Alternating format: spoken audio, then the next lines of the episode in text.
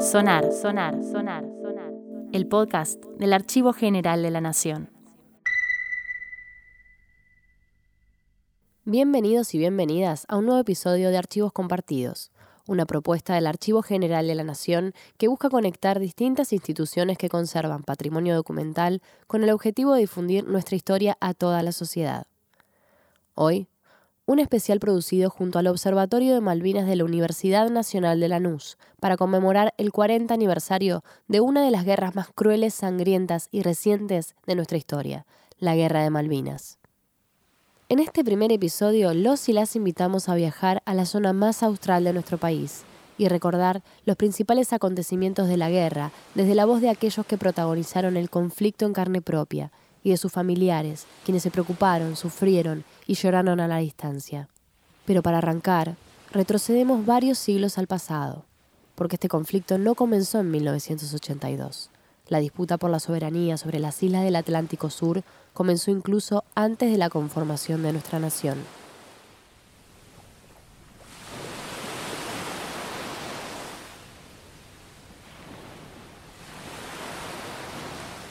Descubiertas en 1520, las Islas Malvinas permanecieron bajo la soberanía del reino español durante dos siglos de forma ininterrumpida.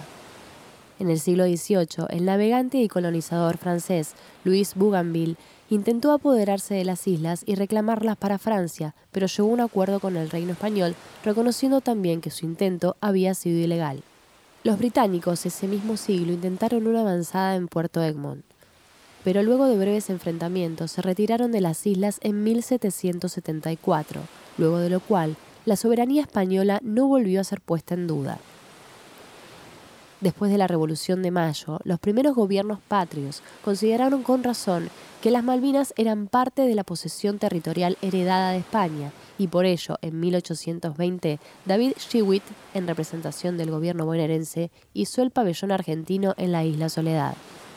Jimena Bernet es descendiente directa de Luis Bernet, el primer comandante político y militar argentino de las islas nombrado el 10 de junio de 1829, quien se estableció en Malvinas y denodadamente trabajó a favor del poblamiento y el desarrollo económico de las islas. Luis Bernet era quien emitía el dinero que circulaba en esas tierras, de hecho los trabajadores cobraban su sueldo con ese dinero que emitía Bernet, firmó contratos comerciales y laborales, eh, adquirió deuda para poder llevar a cabo este proyecto, dio préstamos, eh, era el que estaba a cargo de, las aguas, básicamente era quien decidía quiénes pisaban y quiénes no esas tierras, básicamente.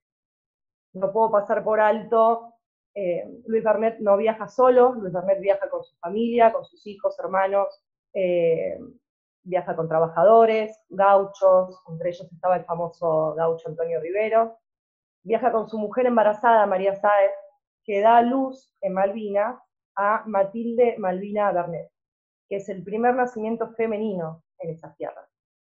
Y así como hago mención a, a mi descendiente, no puedo dejar de hacer mención que el primer nacimiento registrado fue el de un varón, hijo de familia de trabajadores.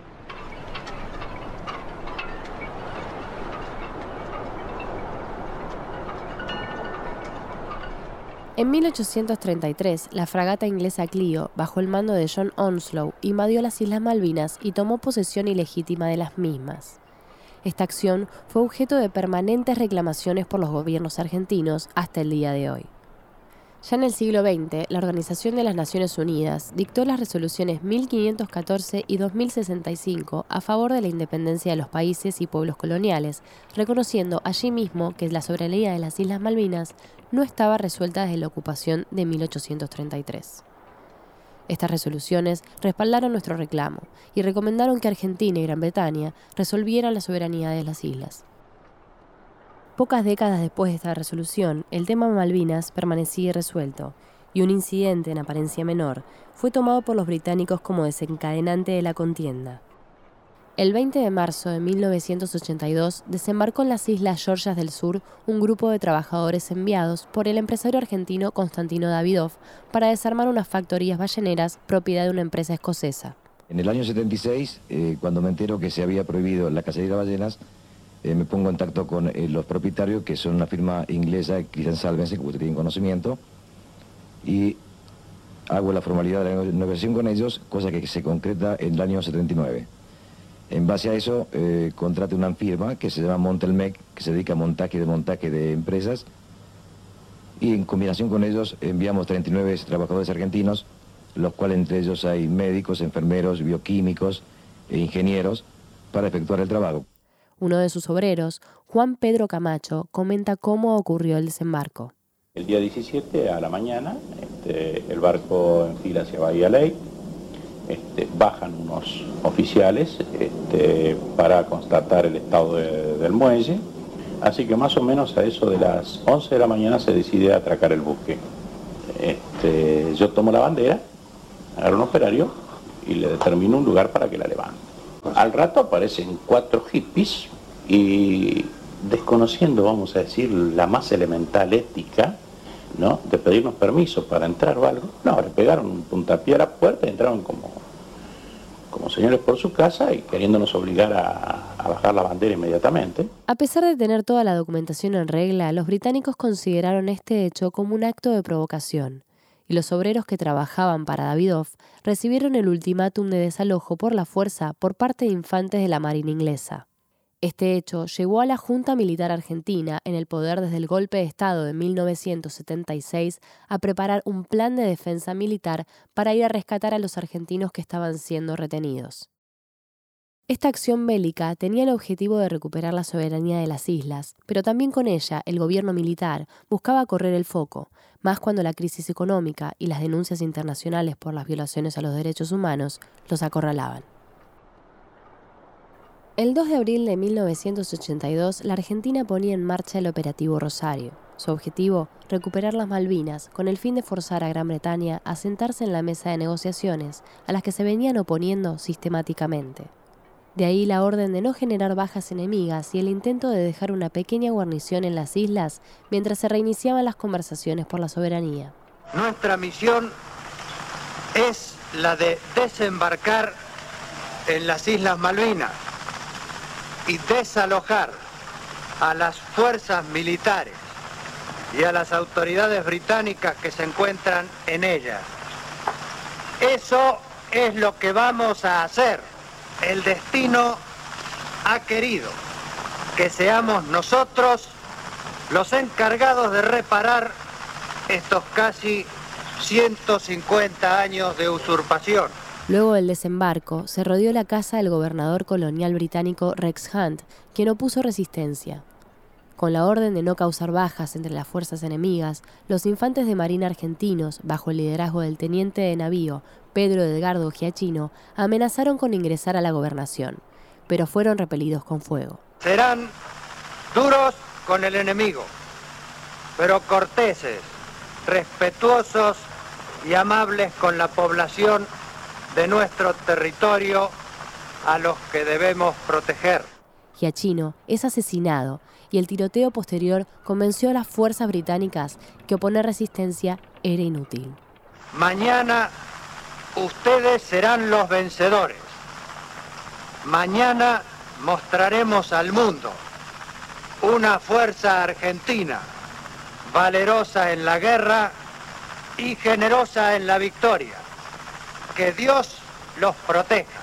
A las 11:15 flameó la bandera argentina en Islas Malvinas, dando fin a la Operación Rosario. A partir de ese momento, su capital llevaría por algunos días el nombre de Puerto Rivero, en honor al gaucho Rivero, que recuperara las islas a pocos meses de la invasión británica de 1833 y a posterior Puerto Argentino, culminando con 149 años de ocupación colonial británica. Pocos días después, marchando al ritmo de No llores por mí Argentina, los británicos movilizan hacia el Atlántico Sur la fuerza naval más grande desde la Segunda Guerra Mundial, escalando el conflicto y condicionando las negociaciones diplomáticas en pleno curso. El 10 de abril, el secretario de Estado de los Estados Unidos, Alexander Haig, se reunió con el general Galtieri y el canciller Costa Méndez, una concentración popular desbordó la Plaza de Mayo con consignas de apoyo a la recuperación de nuestro territorio, sin claudicar en el reclamo de soberanía popular ni en el repudio a la dictadura cívico-militar. Que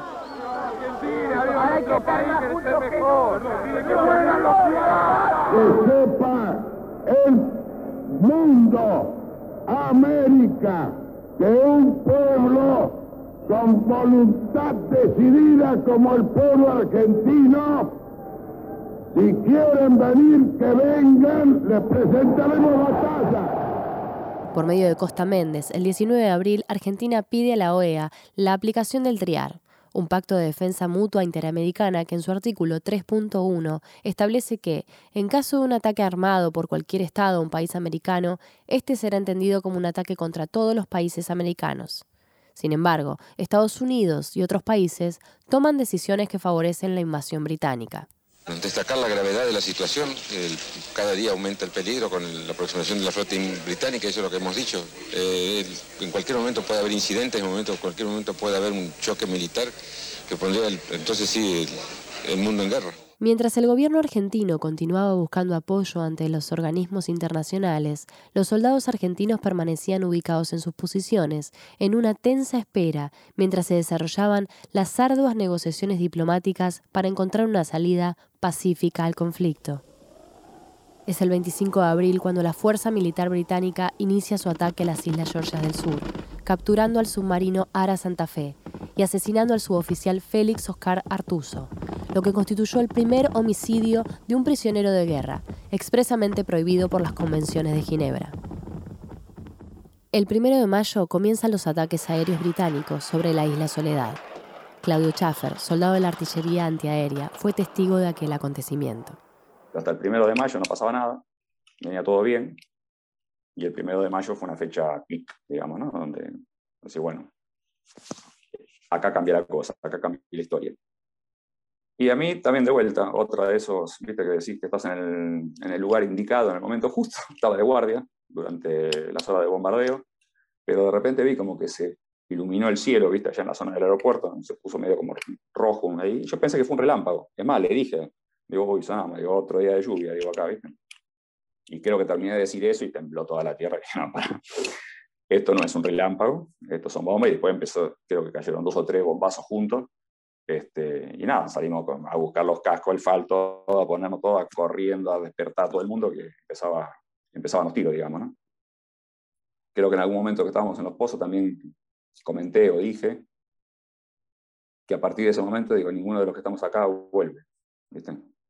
a partir de, pero lo dije en el sentido de que vamos a ser otros después de esto. Este enfrentamiento aéreo tuvo una peculiaridad. Fue sobre el mar y no sobre la tierra. Por lo tanto, no era el tipo de batalla para el que entrenaba la Fuerza Aérea Argentina, y esto cambiaba radicalmente la estrategia de combate. El comodoro Gustavo Aguirre Faguet, miembro de la escuadrilla Torno, relata cómo durante el mes de abril los pilotos se tuvieron que preparar para tener un combate aéreo en el mar y no en el continente.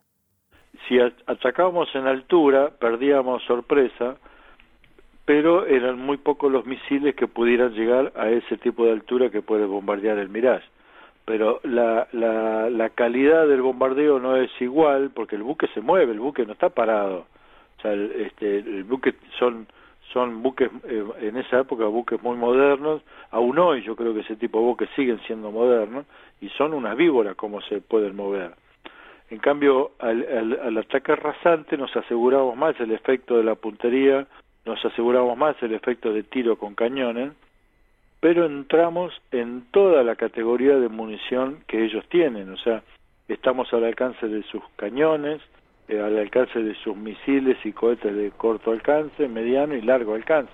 Al día siguiente, con las negociaciones de paz en pleno curso, la Royal Navy perpetró la mayor tragedia naval de la historia de la Armada Argentina y el hecho más sangriento de la guerra.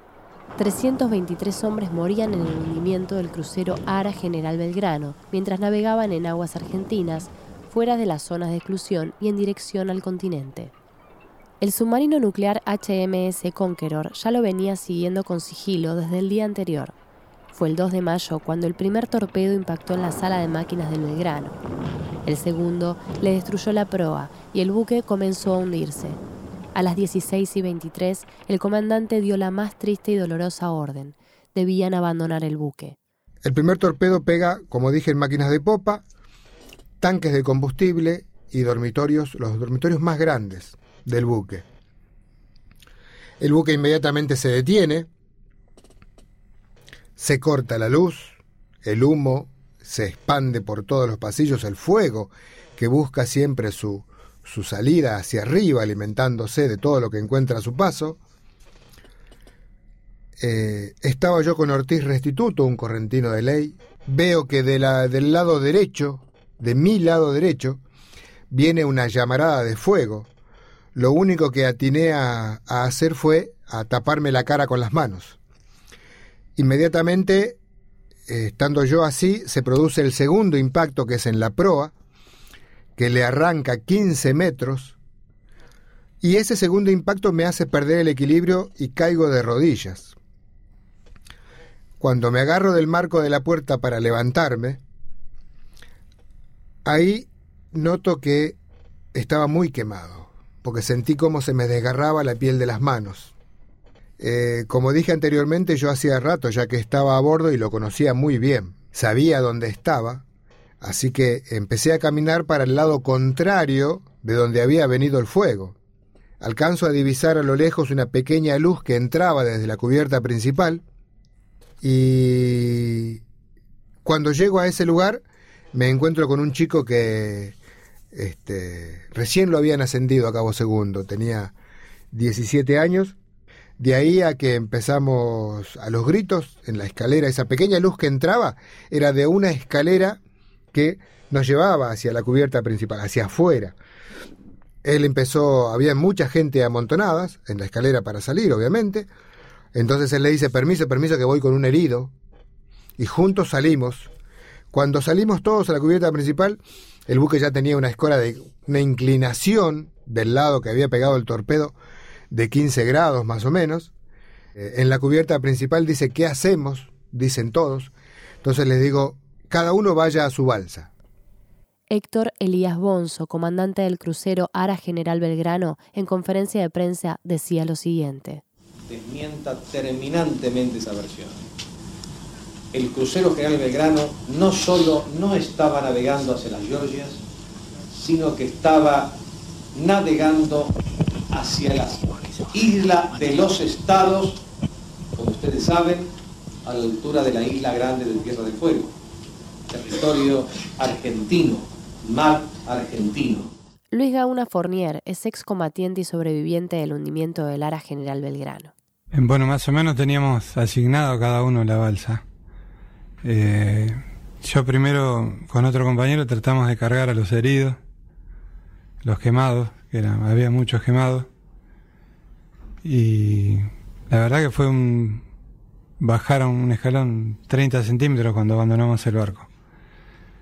Eh, la balsa estaba ahí, ya estaba, ya era... Era bajar un escalón, no me tuve que ni que tirar al agua. En primer momento la idea fue mantenerlas unidas, lo que se llama un cabo, es una soga, para que sea más fácil después la ubicación y el rescate. Pero eso fue por horas nada más porque entramos en zona de tormenta y, lo más probable era que se rompan las balsas al mantenerlas unidas porque entrar una sube y la otra baja y a la larga se iba a romper eh, la balsa. Así que tomaron la decisión los, los, superiores de, cortar los cabos y cada uno a la deriva. Y la balsa es, eh, después nos enteramos que son de mares tropicales las balsas. Eran para 20 personas. Nosotros por suerte éramos 19 en la que me tocó. Que hubo balsas que hubo menos gente y aparecieron congelados los compañeros. Luego de este ataque, el destructor británico Sheffield fue atacado por la aviación naval argentina, convirtiéndose en el primer buque inglés hundido en combate después de la Segunda Guerra Mundial. Esta operación militar argentina fue pionera en un aspecto de la historia militar moderna. Fue el primer ataque en el que se utilizaron misiles aire-mar desde aviones de combate. El comodoro Aguirre Faguet cuenta cómo se realizó la misión. Cuando tuve el buque a, la vista, este, levanté la nariz, yo calculo este, como a unos 500 eh, metros, 800 metros, bajé la nariz eh, bruscamente y tiré con los cañones de 30 milímetros. Y mientras seguía la picada, este, pero recibí una, una cantidad de, fuego eh, muy, muy concentrado del buque hacia el avión y dicen lo que estaban en la costa que vieron pasar un, un cohete, un misil debajo, me dice, qué bien que esquivó, yo no vi nunca, o sea, no sé, eh, la Virgen, ¿quién, quién me hizo eh, maniobrar de esa forma? Pero fue como un impulso, que no era lo que teníamos previsto, era continuar arrasando. Pero es como que me, me faltaba llegar con la mira al avión, la mejor forma de llegar con la mira era tomar un poco de altura y hice esa maniobra así brusca. Después llegué a la altura de lanzar las bombas y lancé las bombas. Días más tarde, los británicos atacaron al buque pesquero argentino, el Narwhal, destruyendo sin piedad a los botes salvavidas y dejando como consecuencia un muerto y varios heridos que fueron tomados prisioneros por la Marina Británica. Ante los pedidos de ayuda, un helicóptero Puma salió al rescate del Narwhal desde Puerto Argentino, hacia el sur, pero fueron derribados por un misil y sus tres pilotos murieron.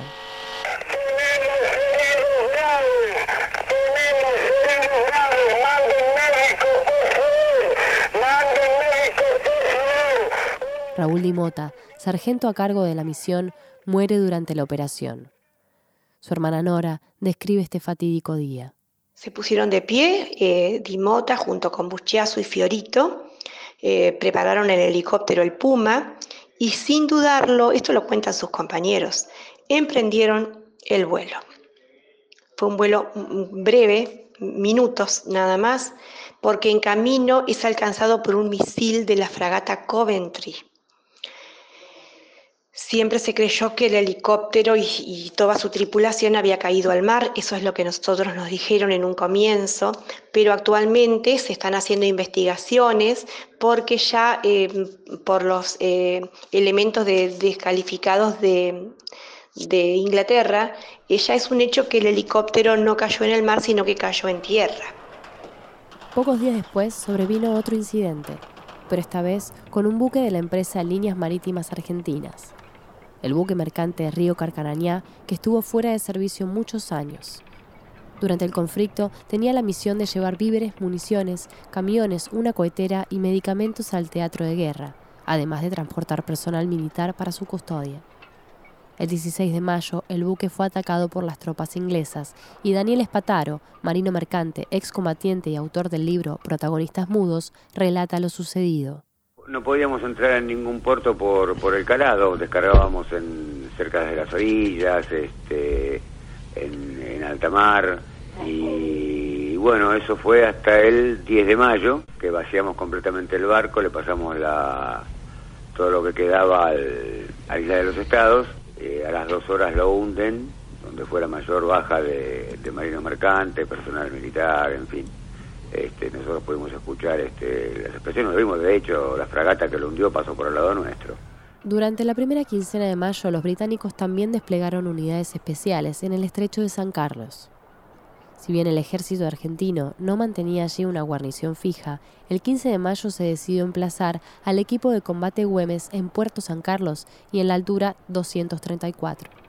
Finalmente, el 18 de mayo las fuerzas anfibias británicas desembarcaron en una acción codificada como Operación Sutton. El 21 de mayo se produjo el combate de San Carlos, cuando el equipo de combate Güemes detectó e informó el desembarco masivo inglés en su puerto. Owen Crippa es exteniente de navío, clave al momento del desembarco británico en el puerto de San Carlos. En ese momento yo en vez de tirarle al helicóptero, decido tirarle a, los buques porque pensé que era un blanco más redituable.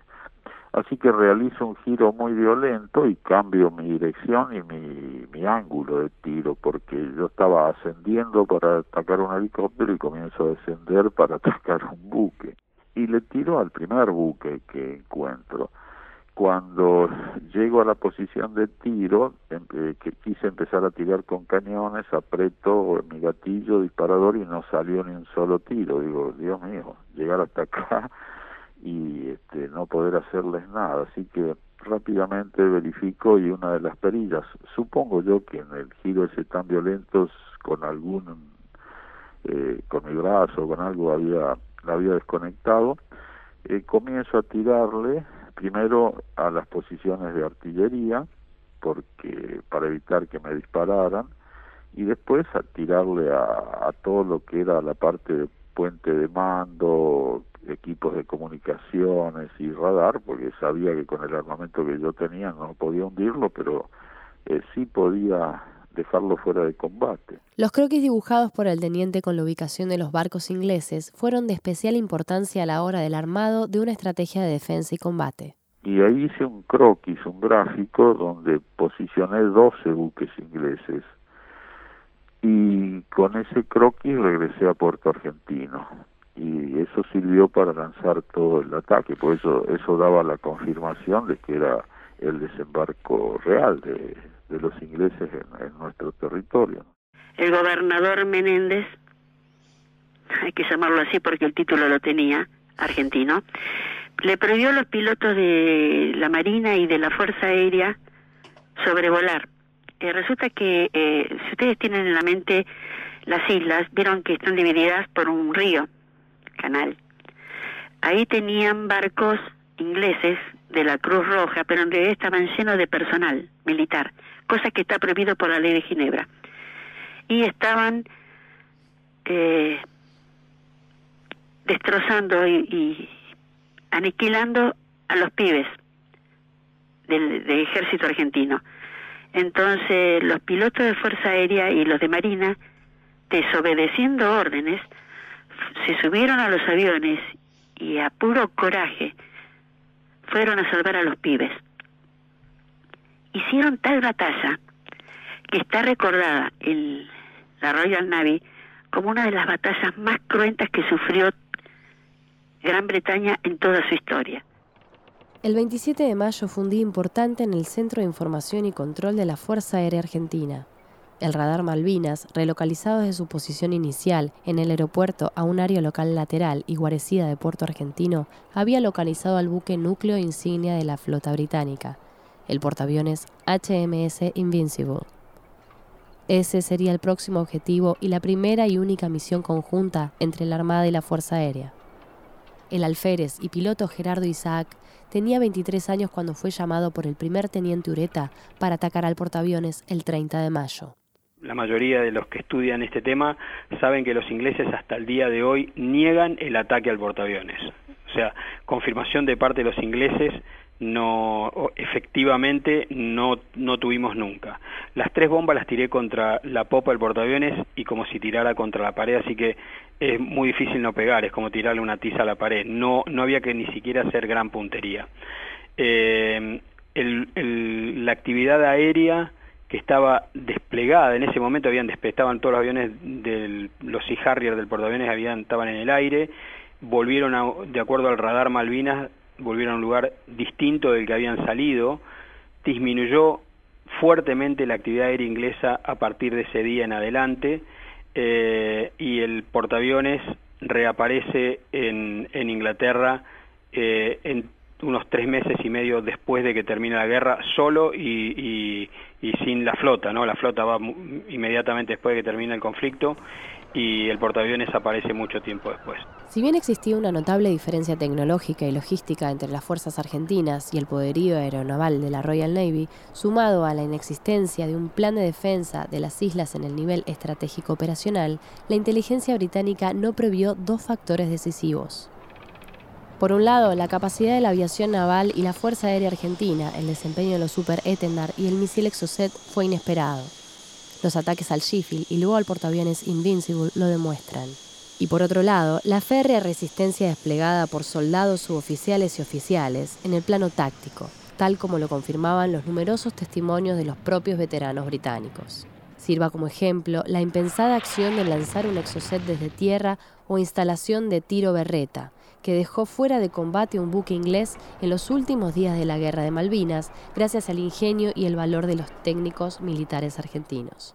Mi nombre es Ariel Fuello. El día 31 de mayo llegó un elemento que fue para nosotros importantísimo, que fue el ITB.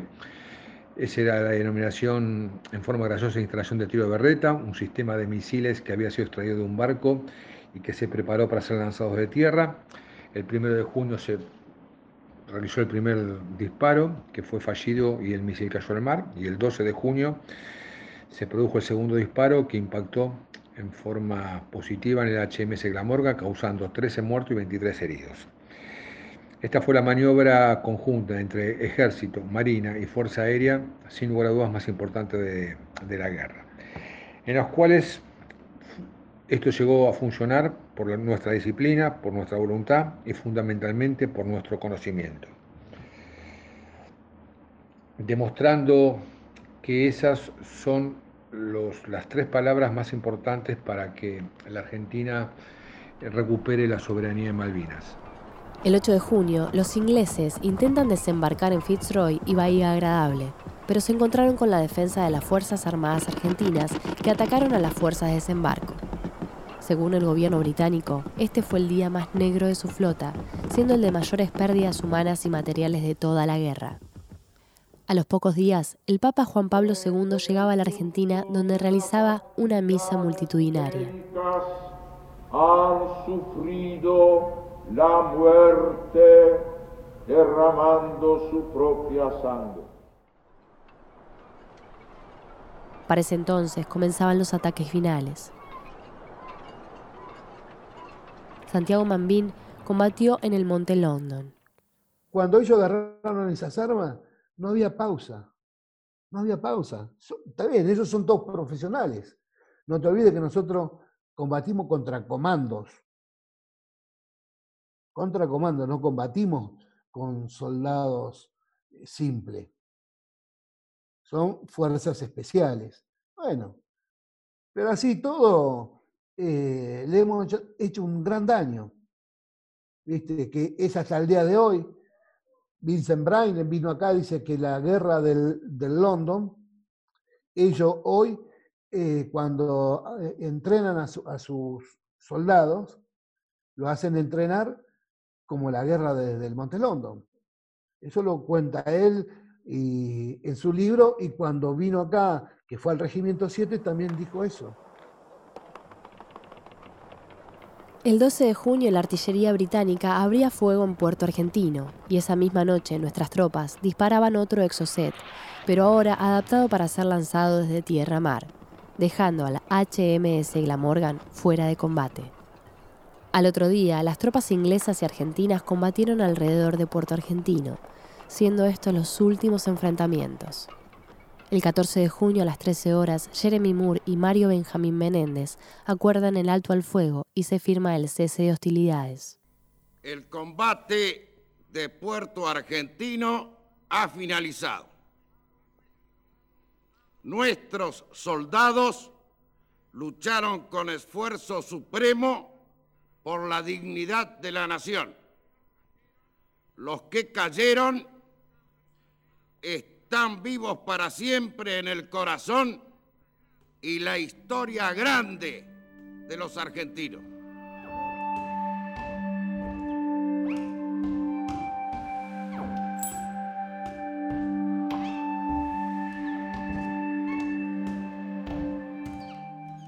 En la lotería la parca, Dios, alguna divinidad, alguien dijo que teníamos que volar. Los combatientes de Malvinas son héroes que lucharon y entregaron su cuerpo y alma en la reivindicación de los legítimos derechos argentinos sobre las islas del Atlántico Sur.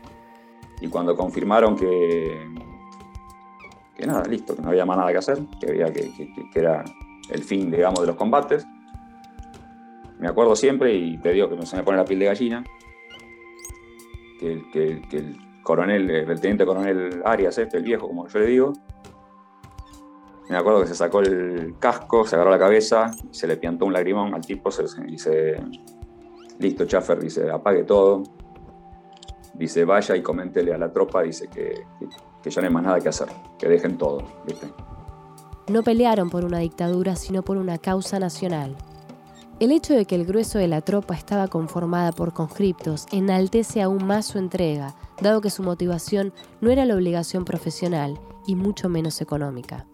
Tuve la suerte, eh, estando, habiendo sobrevivido, ¿no? Tuve, tuve la suerte de que la historia me encontrara en el lugar donde me encontró. No hice ningún mérito para ello, más que haber cumplido las etapas previas y me encontró el conflicto apto para el combate la sensación interior que yo tengo es la satisfacción mía simplemente haber podido demostrarme a mí mismo que podía hacerlo, eh, que podía superar el miedo que tuve eh, que tenía en forma permanente, ¿no? Sin embargo, cuando regresaron a casa y a pesar de dicha entrega, el recibimiento institucional, cultural y mediático fue gris y amargo. Tendió a ocultar y tergiversar las voces de los veteranos, de los familiares decaídos y la causa por la cual pelearon. No así la comunidad, los ciudadanos de pie que asumieron la causa Malvinas como marca identitaria nacional y como uno de los núcleos más potentes de nuestra cultura popular. Eh, muchos de los que estuvimos estamos participando hoy en centros, en organizaciones, porque pensamos que hay que recuperar esa tierra. Eh, la patria no es soberana si le falta un pedazo. ¿Qué fue el proceso de desmalvinización? ¿Por qué luego de la rendición se buscó invisibilizar todo lo relativo a Malvinas y con ello a sus protagonistas?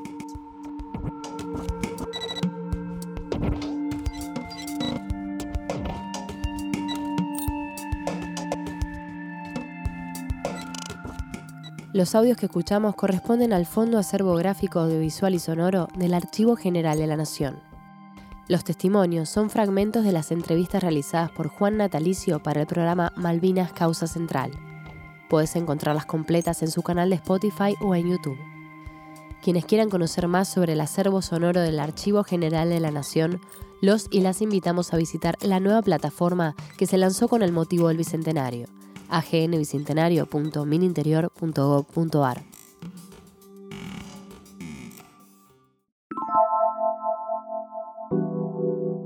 Sonar, sonar, sonar, sonar. El podcast del Archivo General de la Nación.